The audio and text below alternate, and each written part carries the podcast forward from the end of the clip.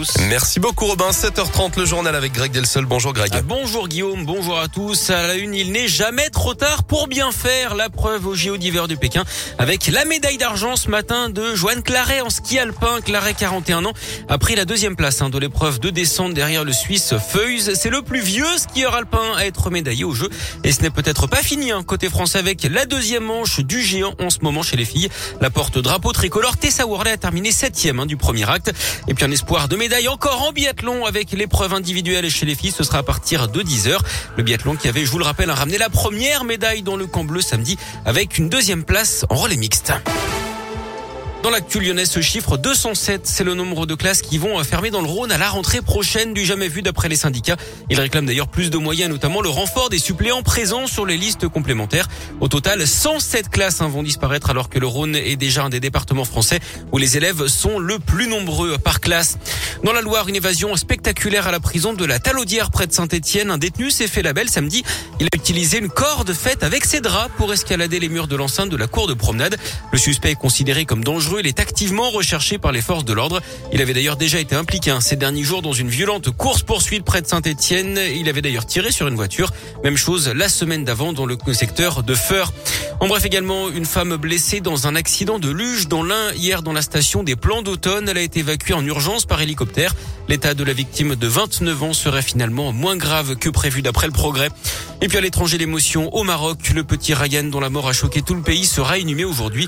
Le garçon de 5 ans était resté coincé 5 jours au fond d'un puits. Il n'avait finalement pas survécu. Elles partent à la conquête du désert. La 31e édition du rallye des gazelles approche. 272 équipages 100% féminins sont engagés.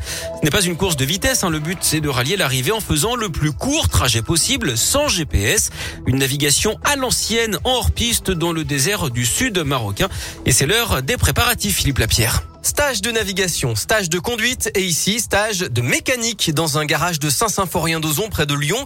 Le cours est donné par un pro, Dominique Paravano. On va leur faire des choses simples, hein, changement de roue, nettoyer un filtreur, puis euh, voir au niveau du compartiment moteur pour faire des niveaux, des choses comme ça. Pas facile de changer une roue dans le sable, mieux vaut être entraîné et penser surtout à ne pas laisser tomber ses outils. Dès que vous dévissez quelque chose, dans la poche ou sur le siège où vous voulez, mais pas là.